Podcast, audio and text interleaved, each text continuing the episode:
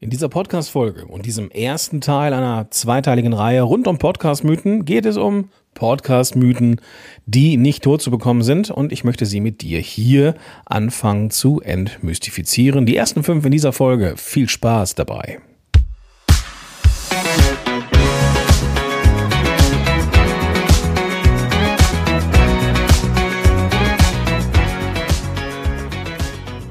Hi, Gordon hier und herzlich willkommen zurück zu einer neuen Folge von Power to the Podcast. Wie gesagt, mein Name ist Gordon, ich bin Podcast Evangelist hier bei Podigy. Und naja, wir machen Podigy sowieso und ich, wir machen äh, Podcast schon echt eine Weile. Und natürlich kommt man da auch an dem ein oder anderen Mythos vorbei. Und es ist, wie es ist. Mythen sind immer eine zweischneidige Sache. Denn wir wissen nie, wie ist der Wahrheitsgehalt. Ja, sie sind unterhaltsam, sie sind irgendwie auch ein bisschen aufregend, manchmal auch schockierend. Aber wie gesagt, wir wissen nicht, wie der Wahrheitsgehalt ist. Und deswegen habe ich hier mal so ein Best-of von zehn Mythen zusammengesammelt, möchte sie hiermit einmal besprechen. Die zehn in einer Folge wären mit Sicherheit ein bisschen zu viel gewesen. Deswegen habe ich mich dazu entschlossen, dir eine kleine zweiteilige Reihe mit dir zu machen. Wollen wir anfangen? Hast du Lust? Super, dann lass uns starten mit dem ersten Mythos. Du hast nur eine Chance auf die Podcast-Charts. Wird gerne mal kolportiert. Ich hätte das vor kurzem noch von einem, ja, doch recht äh, renommierten, namhaften Verkaufstrainer gehört, der sagte, wenn dein Podcast nach einem Jahr nicht in den Charts ist, dann kannst du ihn eigentlich einstampfen und solltest lieber neu anfangen, denn du hast dann eh keine Chance mehr. Und die Antwort ist, nein, das stimmt nicht. Das ist einfach nur falsch. Ja, du hast nur eine Chance auf die Charts ist falsch. Du hast immer wieder Chancen, mit deinem Podcast in die Charts zu kommen. Du musst halt in Anführungsstrichen nur wissen, wie das funktioniert. Typischerweise brauchst du für eine Chartposition, eine hohe Chartposition oder überhaupt, um mal in die Charts zu kommen, eine Reihe von Downloads bzw. Abonnenten, Abonnentinnen in einem bestimmten Zeitraum. Wenn du beispielsweise mit einem Podcast startest, dann hast du relativ große Chancen, in die Podcast-Charts zu kommen, bei Apple, bei Spotify, weil du auf einen Punkt hin vielleicht Marketing machst und deswegen der Podcast bekannt wird und entsprechend viele Menschen, in da, die du so organisch erreichst, deinen Podcast abonnieren. Dann wird es vermutlich so sein, dass du den Podcast, die Podcast-Charts verlässt oder, keine Ahnung, ähm, äh, Plätze gut machst, weil du natürlich dein, dein, deine, dein, dein, ähm, deine Menge an organischer Reichweite aufgebraucht hast und jetzt geht es darum, den Podcast bekannt zu machen. Wenn es dir aber gelingt, durch welche Marketingmaßnahmen auch immer, immer wieder neue Menschen auf deinen Podcast aufmerksam zu machen und da kann das Ding schon zehn Jahre alt sein, natürlich kommst du dann in die Podcast-Charts. Ja, ob und wie weit die Podcast-Charts für dich überhaupt relevant sind, das ist ein anderes Thema. Aber wenn es für dich einen Unterschied macht, ob du prinzipiell die Möglichkeit hast, auch mit einem älteren Podcast noch in die Podcast-Charts zu kommen, dann lass dir gesagt sein, ja, das geht auch nach Jahren des Podcastings noch. So ein bisschen in die Richtung geht der nächste Punkt, der da sagt, Rezensionen und Bewertungen sind ein super Call to Action und total gut für die Chartposition. Ich wiederhole es nochmal, Rezensionen und Bewertungen sind super für die Chartposition und auch als Handlungsaufforderung, als Call to Action im Podcast. Ist das ein Mythos? Ja, ja, wird gerne mal genannt, ist aber so nicht korrekt. Rezensionen und Bewertungen fließen mit Sicherheit zu einem ganz kleinen Teil auch in vielleicht, ja, was heißt bestimmt, vielleicht auch in irgendwelche Algorithmen bei Apple ein. Ähm, so richtig dokumentiert ist das natürlich nicht, aber in meinen Tests, da war das mit den Abonnentinnen in einem bestimmten Zeitraum das, was einen Unterschied gemacht hat. Und vielleicht lässt mir da eine kleine Geschichte, vielleicht lässt mich eine Geschichte erzählen.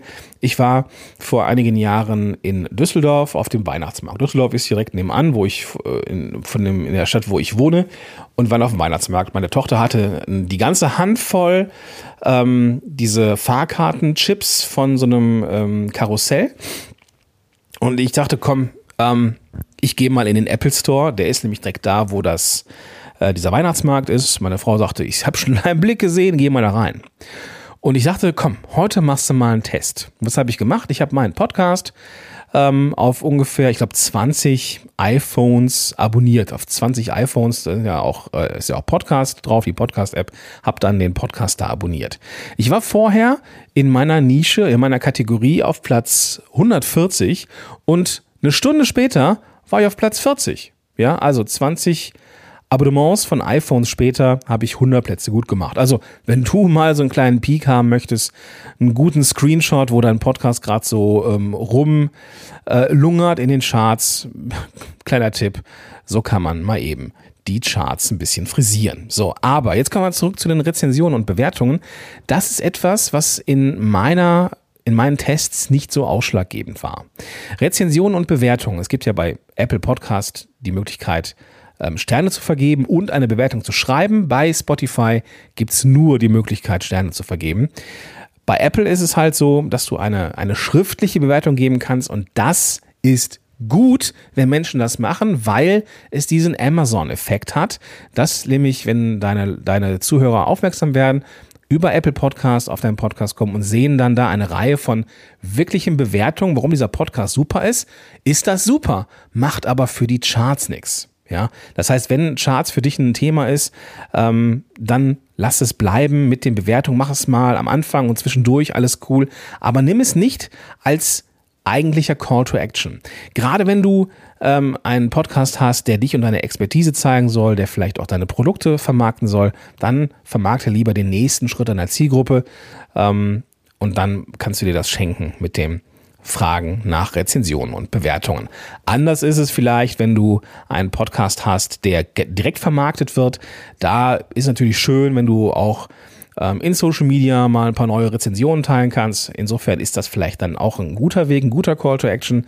Aber wenn es um die Charts geht, sind Rezensionen und Bewertungen gar nicht so ausschlaggebend. Kommen wir zum dritten Mythos und der hat jetzt mit den ersten beiden nichts zu tun. Der ist jetzt mal was eigenes, dass Menschen nämlich sagen, du musst nur darüber sprechen, nur darüber podcasten, was du liebst und worüber du gerne sprichst, dann wird dein Podcast erfolgreich. Äh, nee. Äh, nee. Wenn du einen Podcast machst und über Dinge sprichst, die dich interessieren, ist der sehr selbstreferenziell.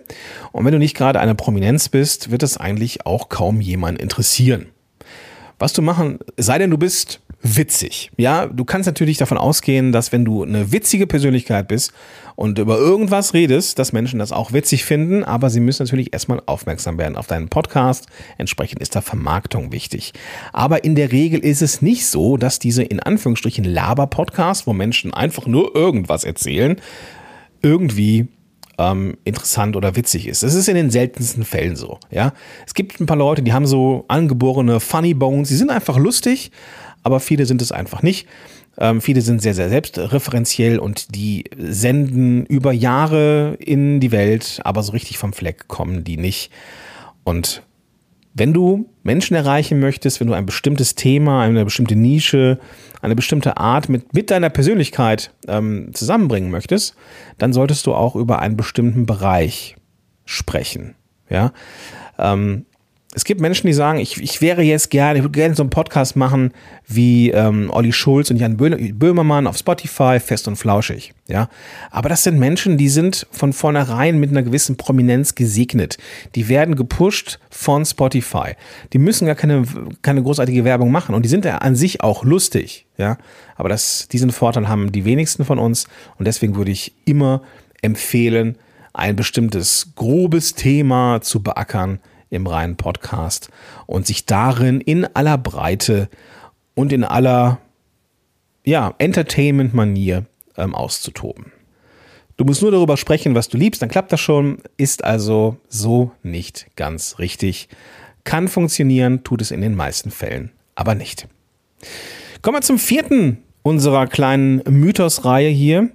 Und zwar mit einem Nischen-Podcast kann man kein Geld verdienen. Ja, ähm, Bodyweight-Training für Hausfrauen ist so nischig, das kann nicht funktionieren. Die Antwort ist doch, natürlich tut es das. Ja, ich brauche ähm, nicht zwangsläufig 4.000, 5.000, 10.000, 20.000, 100.000 Downloads pro Monat, ähm, um mit einem Podcast Geld zu verdienen. Das sagen dir natürlich Publisher, Vermarkter.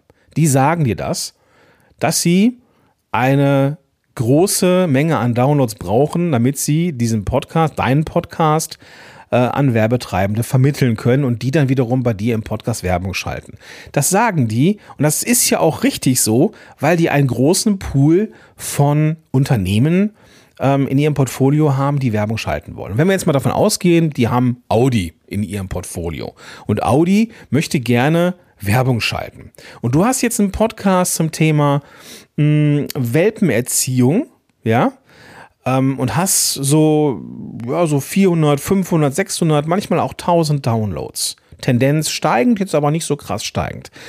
Dann werden die dir sagen, du, boah, sorry, aber da musst du noch mal so 3, 4, 5.000 Downloads mehr haben und dann können wir über so einen Tausender Kontaktpreis von 30, 40 Euro sprechen. Also 30, 40 Euro pro 1000 Downloads einer Folge kannst du davon ausgehen, wenn du jetzt so mit 4.000, 5.000 Downloads unterwegs bist, dass du da vielleicht so, weiß ich nicht, 150, 160, 170 Euro pro Folge kriegst. Ist nicht die Welt? Gut. Aber was ist denn jetzt, wenn du dich direkt an einen Futtermittelhersteller für Welpennahrung ähm, wendest? Ja, der hat nämlich null Streuungsverlust. Und genau das ist, der, das ist das Geheimnis, warum Werbetreibende, warum Publisher ähm, natürlich eine Menge Downloads haben wollen, weil Audi hat auch in normalen Podcasts einen bestimmten Streuungsverlust. Ja, nicht jeder hat einen Führerschein, nicht jeder braucht gerade ein Auto, nicht jeder will Audi. Ja, insofern, was dann von diesen 5, 6, 7, 8.000 Leuten übrig bleibt, ist vielleicht, ja, vielleicht einige hundert und die sind natürlich maximal interessiert. Aber der Rest, den interessiert das gerade mal gar nicht. Ja, damit aber dieser Steuerungsverlust nicht da ist oder nicht so groß ist, braucht Audi viel Werbefläche. So, der Futtermittelhersteller für äh, deine, deine Hundewelpen, die brauchen ja gar nicht so viel Werbefläche, weil sie in deinem Podcast über Welpenerziehung null Streuungsverlust haben. Insofern kannst du auch viel, viel mehr pro Folge verlangen als 150, 200 Euro, weil diese Menschen eben keinen Streuungsverlust haben. Ja, deswegen die Aussage mit einem Nischen-Podcast kann man kein Geld verdienen, ist so nicht richtig. Auch wenn und jetzt nochmal, die machen das ja nicht, weil sie böse sind. Ja, Publisher sagen, nee, das wird nicht funktionieren bei uns. Ja, das machen sie nicht, weil sie böse sind, sondern weil sie einfach viele Downloads haben wollen, damit der Streuungsverlust kompensierbar ist. So, hast du dich aber direkt an jemanden gewandt, der perfekt zu deinem Podcast passt, dann kannst du da richtig gutes Geld verdienen und du kannst deinen Podcast sehr, sehr gut monetarisieren. Kleines Beispiel, super gerne. Ich hätte einen Kunden, beziehungsweise er wäre gerne Kunde geworden, er ist es nicht. Ich hätte mit ihm einen Kontakt und er sagte, Gordon, ich stehe vor der Wahl, ob ich meinen Podcast jetzt irgendwie durch Werbung monetarisieren lasse oder ob ich meine eigene Dienstleistung damit promote. Ich, der ich mich hauptberuflich an Einzelunternehmer, Solopreneure, Selbstständige wendet äh, und mit denen Podcast macht, war natürlich sofort on board und sagte, natürlich musst du deine eigenen Produkte und Dienstleistungen vermarkten. Hintergrund des Ganzen ist, dass er einen Podcast hat für Menschen, die gerade eine Arztpraxis übernehmen oder gründen. Also Mediziner, die ihre Facharztausbildung hinter sich haben und sich jetzt niederlassen wollen.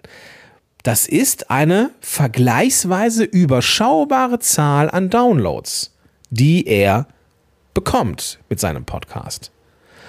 Und was er dann sagte, das verschlug mir den Atem, ja, weil er sagte, ich habe ein Angebot von einem Unternehmen, das zahlt mir knapp 100.000 Euro im Jahr dafür, dass sie ein Jahr exklusiver Partner dieses Podcasts sind.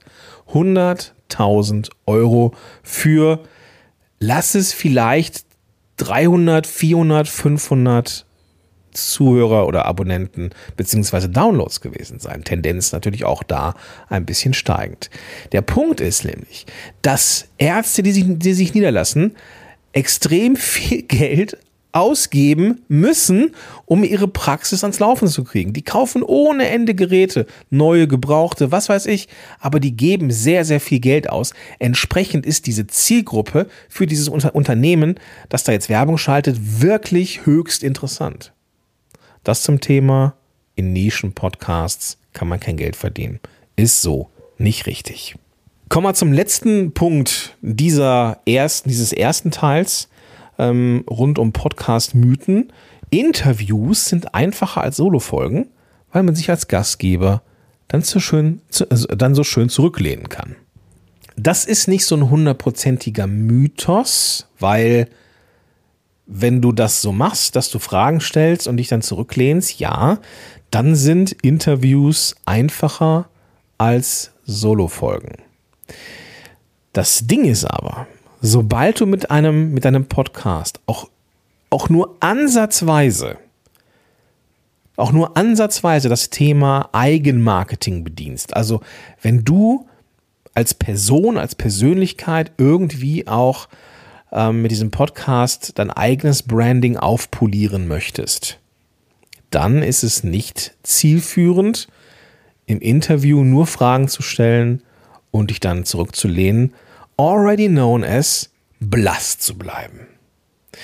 Ich war zu Gast in einem Podcast und es ging da um ihn als Persönlichkeit, wie er ähm, anderen Menschen helfen kann, ein, ein Unternehmen zu gründen, Online-Business zu starten. Und dieser Podcast, also diese ganze Reihe, bestand nur aus Interviews. Und das Interview war gar nicht schlecht. Er hatte dann die Fragen gestellt, hat mir allen Raum gelassen, ähm, diese Fragen zu beantworten. Ähm, waren halt sehr offene Fragen, was man halt auch nicht immer tun sollte. Ähm, und ich konnte da wirklich in epischer Breite über mich, mein, mein Unternehmen und so weiter sprechen. Und ich bekam über diesen Podcast, über diese Episode mit ihm auch ein paar Kundenanfragen. Super, für mich war das toll. Für ihn nicht so. Nicht, weil ich Kunden bekommen habe, sondern weil der Podcast oder er als Podcaster vollkommen blass ist.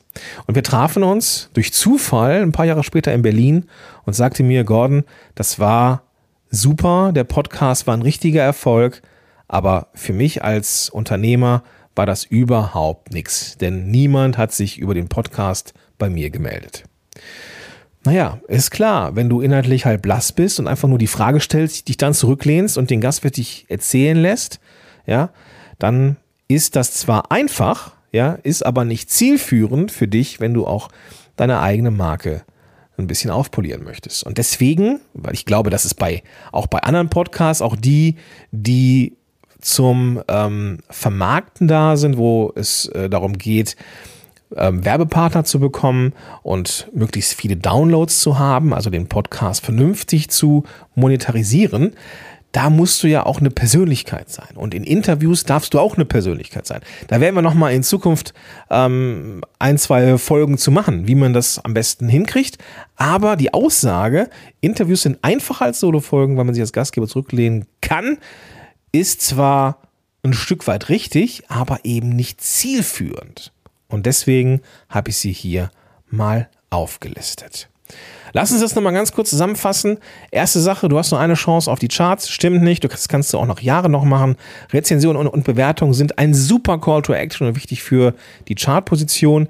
Ähm, für die Chartposition nein, nicht wirklich, aber sind hin und wieder mal ein guter Call to Action, damit du ähm, Bewertungen und Rezensionen bekommst, die du dann auch mal zeigen kannst. Insofern ähm, vielleicht ein bisschen versöhnlicher Abschluss damit. Du musst nur drüber sprechen, was du liebst, dann klappt das schon, dann wird dein Podcast erfolgreich. Mhm. Kommt drauf an, ob du lustig bist, ob du funny bones hast. Wenn nicht, ist es vielleicht zu selbstreferenziell und interessiert am Ende überhaupt niemand. Mit einem Nischen-Podcast kann man kein Geld verdienen. Total falsch. Ja, Interviews sind einfacher als Solo-Folgen, weil man sich als Gastgeber zurücklehnen kann. Das ist zwar möglich, aber auch eben nicht zielführend. Deswegen hier auch als Mythos genannt. Ja, in der nächsten Folge äh, wo es auch nochmal um Mythen geht, äh, sprechen wir über die Frage, muss man jetzt eine schöne Stimme haben, brauche ich echt gutes Equipment, ähm, wie wichtig ist eigentlich äh, Authentizität, äh, was ist mit dem Podcast-Markt, zu voll geht da noch was Und ja, wie müssen eigentlich Folgen von der Länge sein, damit sie richtigen Impact haben? Das besprechen wir in der nächsten Folge, in der nächsten Woche. Und bis dahin wünsche ich dir jetzt erstmal einen ganz, ganz tollen Tag. Viel Spaß beim Nicht-Umsetzen der Mythen. Also, ne, also umsetzen, du weißt, was ich meine. Und wir hören uns in der nächsten Folge wieder. Bis dahin, dein Gordon Schönwälder.